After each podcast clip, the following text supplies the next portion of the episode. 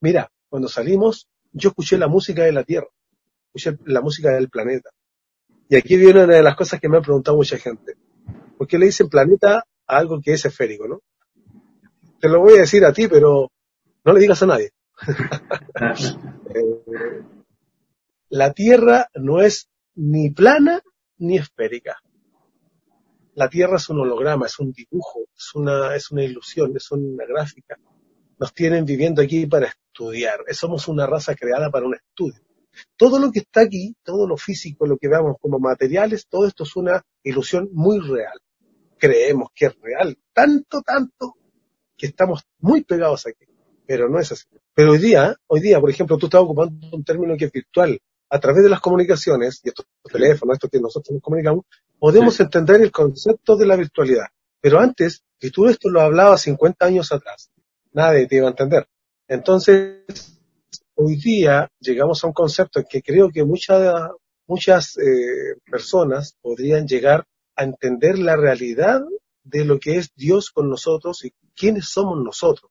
Entonces, eh, por ejemplo, cuando salimos de la Tierra y seguíamos viajando, eh, yo, me, yo sentí que me dijeron y me preguntaron, porque yo tenía yo tuve un accidente en mis rodillas ese tiempo.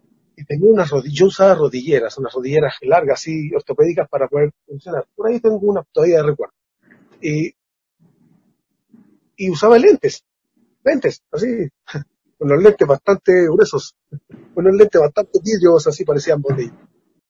Y bueno, siento que ellos me dicen que si, que si yo les permitía ver eso. Y yo le dije que sí, sentí y me empecé a sacar la ropa. Y la ropa estaba flotando, quedaron flotando mis pantalones, todo así en el aire. Eh, pero doblada la ropa, bien ordenado. bien ordenado. Y, y en eso siento que, que me echo como hacia atrás y quedo en una especie de, una especie como de camilla. Y ellos, lo único que vi yo en el aire fueron las manos que ellos pasaron sobre mí las manos y me dijeron que me vistiera. Estaba listo. Entonces yo hoy día siento que me sanaron para hacer esto que estamos haciendo acá hoy día. Hablar contigo, comunicar esto, esto. A mí me hipotecaron. Yo, yo estoy en deuda, estoy en una deuda de hipoteca bastante cara, pero estoy feliz de pagarla. Yo estoy, es la deuda más linda que tengo. Entonces, eh, cuando siento esto, ya íbamos de viaje a la luna yo pienso que era la luna de la Tierra porque salimos, pero entre que salimos de, la laguna a llegar a la, a la luna, tienen que haber sido, no sé, unos 20 minutos, una media hora, qué sé yo, no más. Que, salimos sin ropa, sano, y pasamos por la luna. Y cuando pasamos por la luna, desde, desde el interior de esta luz, yo vi, vi la realidad de la luna. Porque la luna todos la vemos que parece tierra abandonada, con los cráteres. No, yo la vi que estaba con gente y había agua y tenía todo debajo, de, como oculto debajo de la luna, como que era una especie de globito y dentro podían vivir. Bueno, también vi que ellos de ahí vigilan la raza humana. Entonces, mira, si a mí yo entendí muchas cositas que, que quizás nosotros hoy día la teníamos ahí. No, a nadie nos iban a contar esto, a nadie. Cuando salimos de ahí, seguimos partiendo. Ahí salimos a una, no sé si una velocidad. Yo creo que desaparecimos y aparecimos en otro. ¿Quién dice? momento veo en el cielo un tubo fluorescente gigante, un tubo. Y nos acercamos a ese tubo, entre las estrellas, pero cuando nos acercamos por el lado de la punta del tubo, vi que el tubo era gigante, era una enorme, pero enorme, era una cosa, era como, no sé, como América, una cosa así, el tubo así redondo y el largo era como todo América. Me estaba dando un, tamaño. Cuando llegamos ahí, pasamos con esta luz, nos metimos al medio y vi cristales de arriba hacia abajo, de abajo hacia arriba. Una, una ciudad fabulosa, por eso yo le puse la ciudad de cristal. Eh, llegué a un lugar donde había gente de la Tierra y otros planetas, eh, y entramos entramos, yo no, yo no, a mí me llevaron. Eh, y al llegar allá, mucha gente me empezó a hablar de la misma forma en mi cabeza.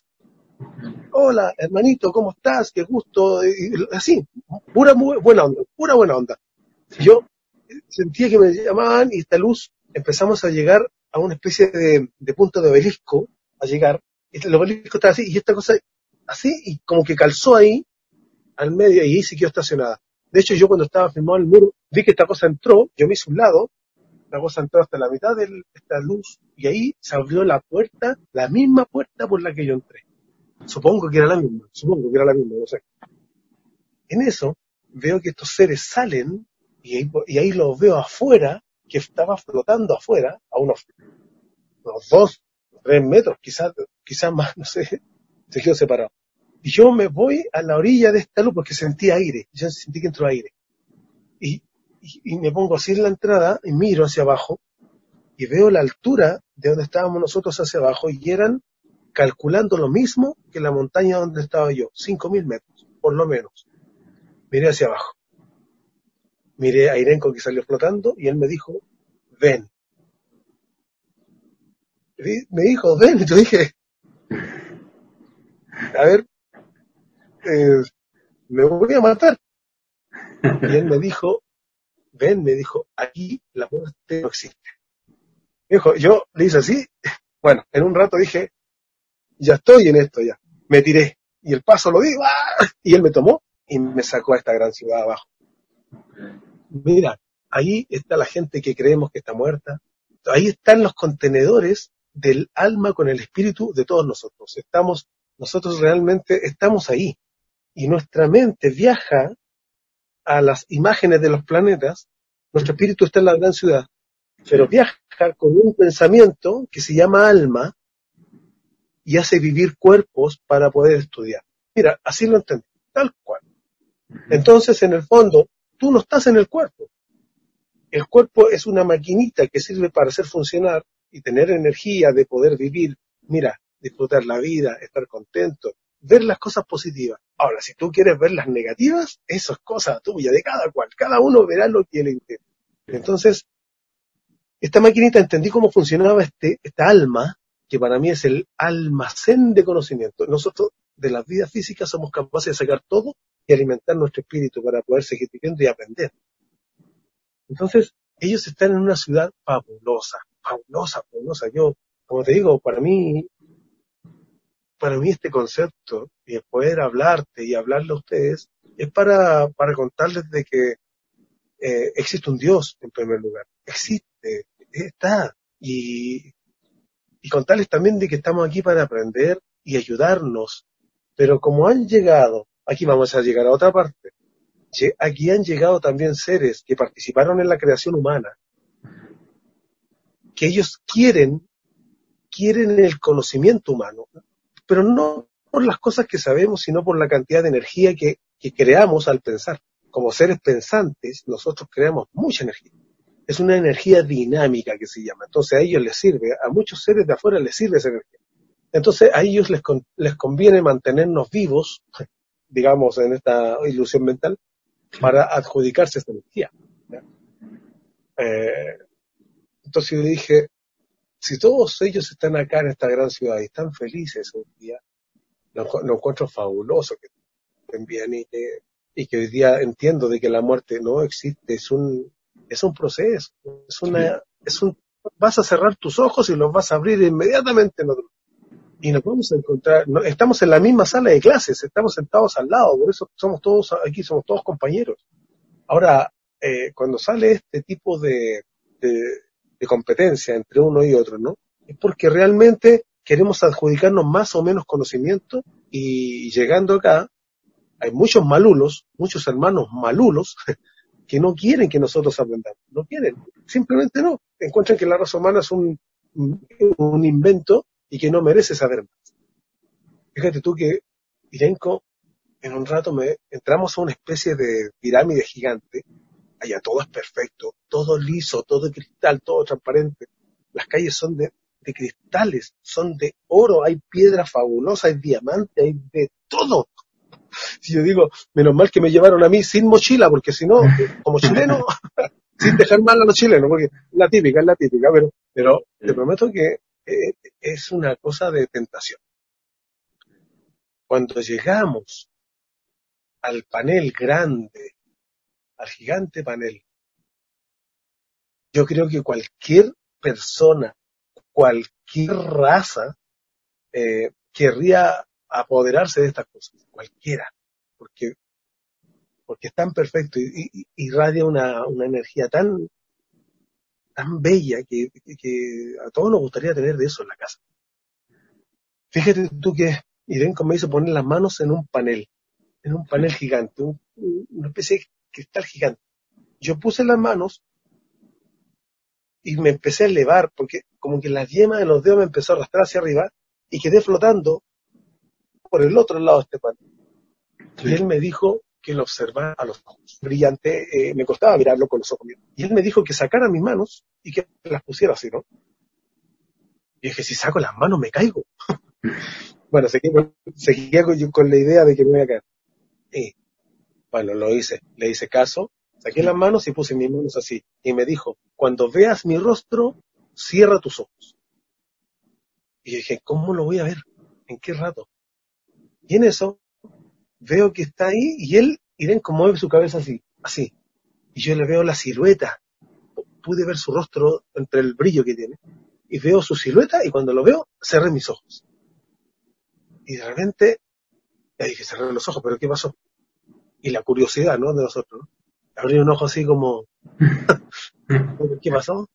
Y yo veo, mm, me vi en un espejo, vi en mi cuerpo, con las piernas así, flotando, y yo dije, un espejo, ok, es un espejo. Y empecé, dije, ok, y cuando le hago así como moviéndome mi reacción, vi que el cuerpo no se movía. ¿Por qué no se mueve? ¿Qué pasó? Y siento como que sale algo de mi lado y veo que Irenko sacó, sacó mi espíritu, desconectó mi espíritu de mi cuerpo. Estaba yo afuera del cuerpo. Y yo dije, quería mover el cuello, pestañear y todo eso que tenemos como sensación nosotros. Irenko me dijo, que no me preocupara porque eso que estaba ahí, el cuerpo se refería, pestañea y se mueve y respira y se mueve, todo eso, ¿no? Me empecé a sentir, empecé a sentirme como poderoso, así, ¿no?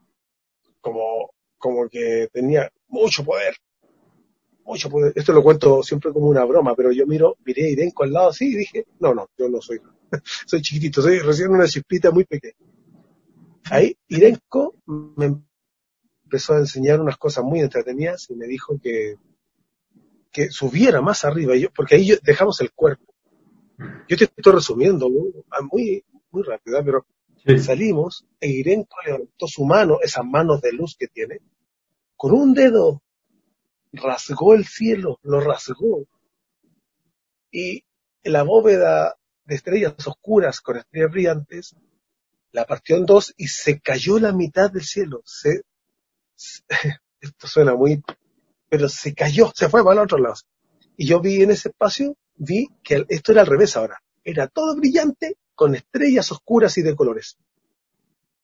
Y ahí pasamos, pasamos para otro lado. Y cuando pasamos, eh, vi que ya los universos quedaban atrás. Los universos. Yo ya no sabía dónde estaba. Yo lo único que sé es que estaba al lado de él y me estaba enseñando. Pero yo no me preguntes dónde estaba porque no, no, no anoté la dirección. no vi la calle. Mira, eh, entonces, cuando llegamos allá, hay una, hay una, bueno, yo siempre me emociono con esto. Yo, yo mira, yo cuando se los cuento, una, una de las cosas que me emociona mucho es que la gente lo pueda escuchar. Em, pero vi una, una luz que no sé de qué color es, no sé. Es, era, un resplandor en que yo no, realmente no sé de qué color, no sé. Trato de, me dicen, ya, pero es claro, oscuro, no sé, no, no, no, que nosotros hablamos de resplandor en la luz, pero ese día no, no sé qué color era, me, me envolvió. Entramos a una especie de, oh, sí, esto, una especie de, resplandor de él y sentí, sentí una luz en mi vida y sentí que me habló, sentí que me, que me dijo, hijo. Sentí que este ángel irenco quedó fuera de la luz, se quedó ahí esperándome. Y yo pasé a esto y me empezó a hablar como, como quien le habla a un niño pequeño. Empezó a hablar muy, muy, con mucho cariño, muy calmado. Ah, dijo que me quería. Y yo, oh, mi vida, mi vida se transformó después de esto. Dile, me dijo que él, él era lo que yo buscaba en, en este mundo. Él, mira, no me dijo nada de, él me pudo haber dicho todo lo que me habían contado de la Biblia, que Dios decía, yo hice esto, yo hice esto, otro. No, no, no, te prometo, esto era lo más sencillo, lo más sencillo que hay. Es, tan poderoso que está más bajo que la sencillez que él mismo hizo, que él mismo inventó. Sentí, sentí que me, me habló, mira, hablamos mucho, hablé mucho con él, mucho, mucho, mucho. Recorrí mis vidas, me mostró muchas de las vidas que tuve. Yo no creía en las vidas pasadas y ahora dije, sí, están, existen, sí, porque yo fui un alumno repitente, entendí, ahora entiendo. Eh, y, y me dijo, ve, me dijo, y cuéntales a todos tus hermanos lo que has visto. Oh, yo, yo, cuando esto me pasó, yo, te prometo, seguía recorriendo mis vidas en mis recuerdos y le dije, ¿por qué me estás, por qué me está tocando esto a mí? Él me miraba, vi, mi, vi las imágenes de mi hija en ese tiempo, la primera hija que tuve, y yo quise, la miré y quise devolverme a la tierra a ayudarla. Eso, eso era mi, y no solamente a ella, a todos, a todos. Yo me devolví con las ganas de ayudar, de decirle a todos esto. Eh, bueno. Él me dijo, quédate, quédate acá conmigo. Oh, oh, oh Julio, si yo lloré mucho. Yo, mira, en ese, en ese rato ya yo no tenía el cuerpo, pero oh, la sensación de, de tristeza era mucha. Y yo no creo haber hecho cosas como para ganarme ese puesto, ¿entiendes? Yo, yo no, no me siento como, como que, ah, el elegido y cosas así que me han dicho tanto, no, digo, no, no, no, no. Aquí, aquí estamos todos igual, somos todos hermanitos y a todos nos va a tocar. Si, mira, si yo quiero devolverme ella, Julio, pero ¿sabes qué? Yo a toda la gente le he dicho, yo me quiero devolver con un regalo a Dios, porque nadie le ofrece un regalo. ¿Quién le hace un regalo al que, al hizo todo? ¿Quién le ¿Qué le regalamos? Bueno, entonces, eh,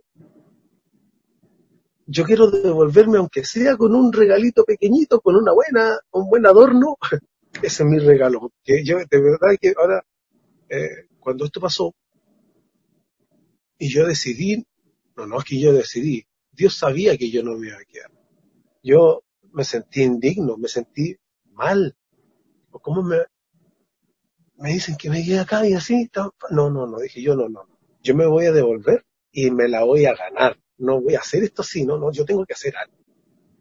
No es tan así como que, aquí hay un dicho en Chile que dice, aquí te las traigo Peter y me la gané. No, no, no, no es así.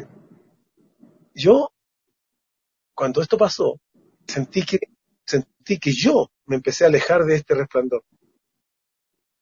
Sentí que pero después sentí el resplandor de Irenco al lado y sentí el consuelo de él como hermano, como, vamos, sigamos aprendiendo, ven. Y, wow, pero yo miraba, porque en, tú en ese momento tú puedes mirar para todos los lados al mismo tiempo. Una de mis vistas siguió mirando hacia atrás el resplandor de Dios, que sigue creando cosas, sigue es, extenso, una cosa fabulosa. Y te prometo que la pena embargaba mi alma, pero Irenco es un buen hermano, son buenos hermanos. A pesar de que son tan poderosos, ellos, Irenco es poderosísimo. Y yo digo, porque ellos también son sencillos. Yo le dije que era muy poderoso y él me dijo, no, no me digas esas cosas porque yo no estoy para eso. Ahí está el caballero que usted tiene que hablarle. Yo, yo soy tu hermano. No, no, a mí no. El ego, el ego lo dejan de lado total. Te prometo que para mí, hoy día tengo claro de que los angelitos que pintó Miguel Ángel eran muy lindos, pero los ángeles son una civilización poderosa son tecnología extraterrestre porque están fuera de la Tierra. No tengo, mira, si yo tengo claro esos conceptos. Me cambió el concepto entre añadir la ciencia y añadir lo espiritual. Juntarlo. Y cuando nos devolvemos con Irenco, vino todo al revés el proceso que te conté, ¿no? Vio y me volvió a hacer entrar en mi cuerpo. Fíjate que cuando tuve que entrar nuevamente el cuerpo, Irenco hizo el mismo proceso que hizo la que te conté, pero lo hizo al revés y de repente me despierto en el cuerpo y sentí el peso de mis orejas. Yo, no soy tan orejón, pero, sentí el peso de mis orejas, el peso de mi nariz. Sí, la nariz sí, eso sí, eso sí. Las manos, sentí el peso del cuerpo, sentí el peso de, tener este esqueleto y esta, este, esta, carne encima. Es como un traje que me metieron dentro de un traje y trato de salir. De ahí volvimos a la ciudad que está la, con toda la gente. Yo te estoy resumiendo esto, pero llegamos nuevamente a la luz en la cual me subieron y de vuelta a la Tierra. De vuelta. Esta vez la luz no dejó, desapareció y apareció afuera del planeta Tierra. Volví a ver la Tierra de afuera, yo escuchaba la voz de toda la gente, todo lo que oraban, los que lloraban, los que reclaman, los que dan gracias, qué sé yo todo. Volvimos a entrar en la atmósfera terrestre y entramos en el mar vimos los animales, me mostraron el mar. Oh, ¿Para qué te yo? Cuando entramos en el mar, por ejemplo, una parte que viajando debajo del agua, gran velocidad, viajan a una velocidad increíble.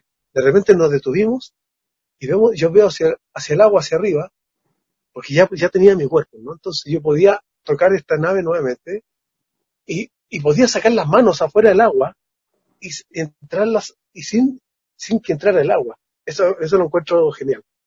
Eh, y vi los delfines que estaban la mitad de las colas hacia abajo así del agua y estaban con sus cabezas afuera del agua eh, mirando la luna. Y yo sentí que estaban hablando con Dios. Porque hacían un, sonido así, como, como dientes. Sentí que estaban hablando con Dios. Después vi que pasaban las ballenas. Pasaban ballenas. Y las escuché las ballenas. Y él me dijo, tu sonido se dispersa, es, el planeta dijo, ellas no están cantando, ella se está imitando lo que escucha. El que muere es tu planeta. Wow. Wow. Mira, mira aquí hay muchas cosas que me mostraron para, para yo contárselas a ustedes, como te digo, porque esto como exclusividad mía, no. Esto no es mío, ni la Biblia es mía, ni nada. Yo lo único que quiero aportar con ustedes es que esto está existiendo estamos pasando, estos momentos que estamos pasando ahora en el mundo, los estamos hablando desde el año 2000 para que la gente hubiese reaccionado en consecuencia. Me avisaron esto para informarles, para que estemos atentos de lo que está pasando.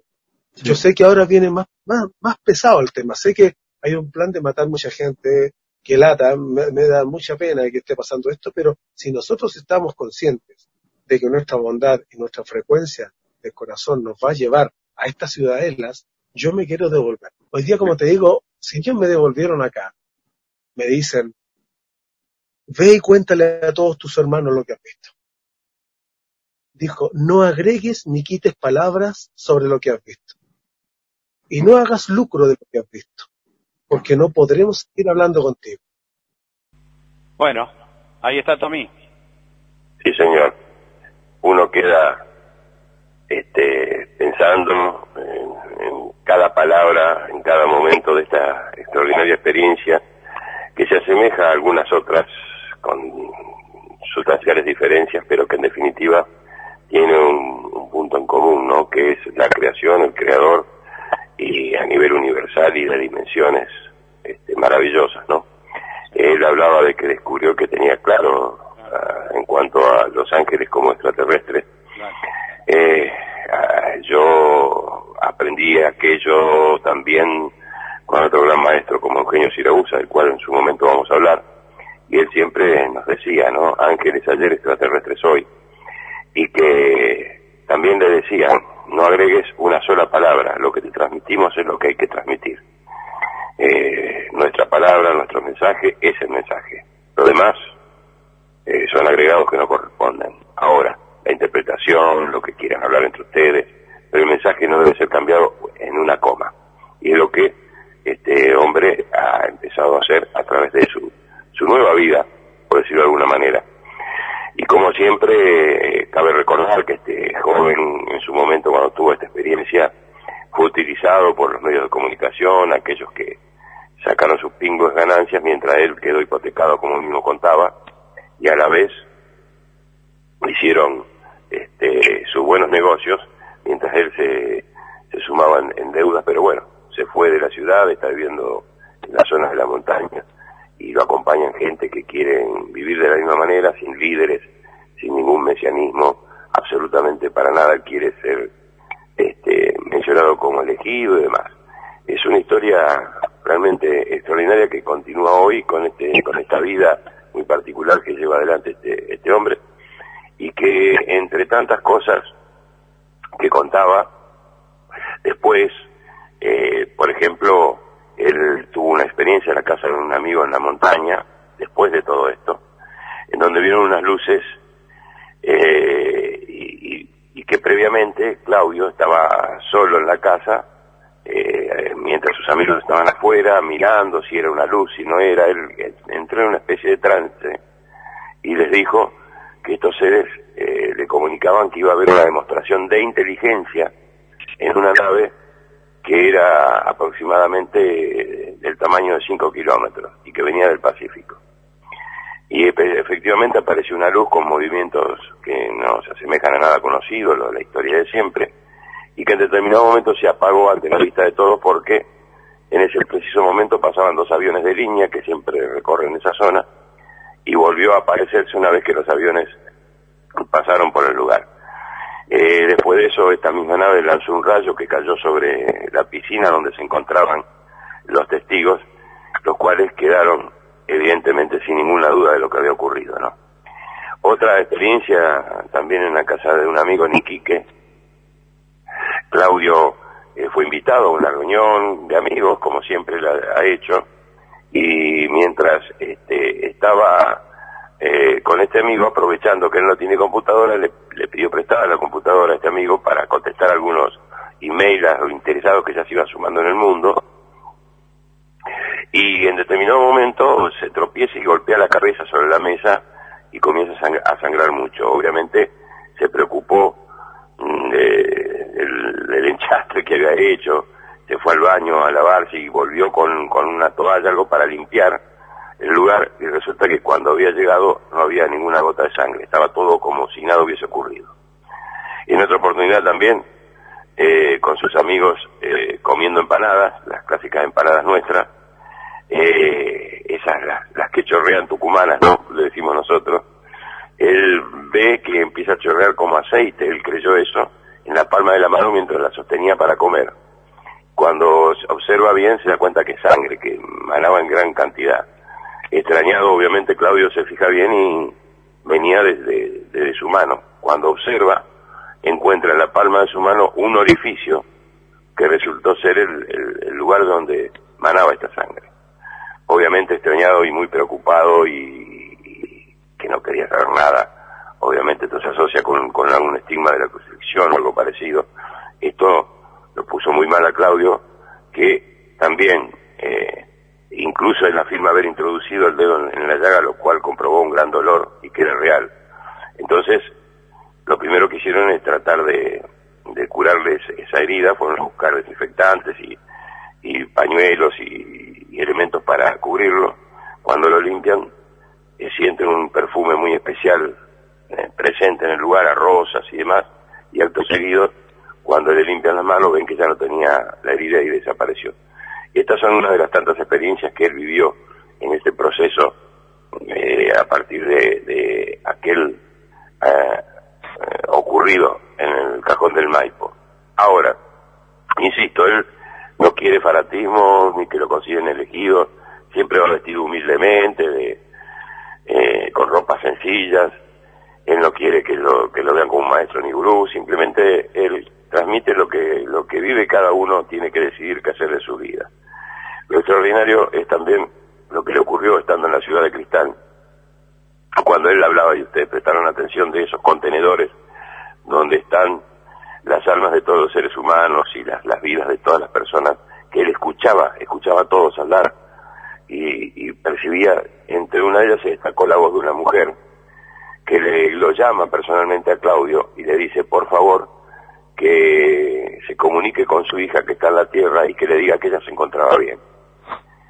Eh, él le da los datos, el nombre, cuando vuelve, como dice, ¿yo qué voy a hacer? Me van a tratar de loco, me van a encerrar. y efectivamente va y habla y le da detalles a esta mujer que quedó pasmada porque se trataba a su mamá que había fallecido hacía tiempo con lo cual él cumplió esa misión y tranquilizó la vida de esa familia y a partir de allí, por supuesto, nació una gran amistad con, todos ellos. Cosas que él eh, decidió hacer y cumplir como le habían solicitado. Contar, transmitir y hacer lo que debería hacerse en estas circunstancias. Esta es la historia en parte de Claudio Pastena y mucho más, evidentemente hay muchísimo, muchísimo más, en donde él como habrán escuchado, habla de ciertas energías de extraterrestres, aquellos ángeles caídos que están dando vueltas y nos están molestando y aprovechándose de, esta energía eh, tan negativa que está generando la sociedad humana, eh, que es lo que hay que cortar en definitiva, y hay que empezar a elevar esa frecuencia a través de la fe, cambiar con nuestras actitudes, nuestras obras, pero que hay cosas que tienen que pasar evidentemente porque hay causas, pero también hay efectos de aquellas causas, que se pueden modificar, sin duda, y depende solo y exclusivamente de nuestras decisiones, de nuestro discernimiento y de nuestro libre albedrío. Entender que en definitiva este tipo de cosas ocurren por un motivo muy especial en el devenir de la evolución humana. Bueno, Tommy, la verdad que apasionante, ¿eh? realmente notable. Eh, completamos este testimonio, te agradezco muchísimo y nos preparamos eh, creo que todo el mundo se está preparando para la próxima semana. Bueno, bueno, espero que esto haya servido para mucha gente en sacar conclusiones. Es muy revelador. En, en profundizar, en buscar por sí mismo eh, y, y tener siempre presente que la evidencia más clara de que hay vida inteligente extraterrestre en el sentido fuera de la Tierra y a cualquier nivel que podamos imaginar, eh, la evidencia más clara es que precisamente en las circunstancias que está viviendo la humanidad, por algo no toman contacto con nosotros. Eso demuestra su inteligencia. Hasta, hasta cada momento, el gusto de siempre, Tommy. Un abrazo muy grande a todos, gracias por escucharme y a seguir los consejos de la patrona, del médico eh. y, y rápido a, a volver a la radio a su lugar físico como corresponde. No sea tan vago que se queda tirado en la cama, hombre. Y el acompañamiento, porque siempre andan dos o tres por acá. Bueno. Lo que me parece muy bien, muy bien. Un abrazo a todos, gracias. Chao, Tommy. Bueno, Tomás Latino.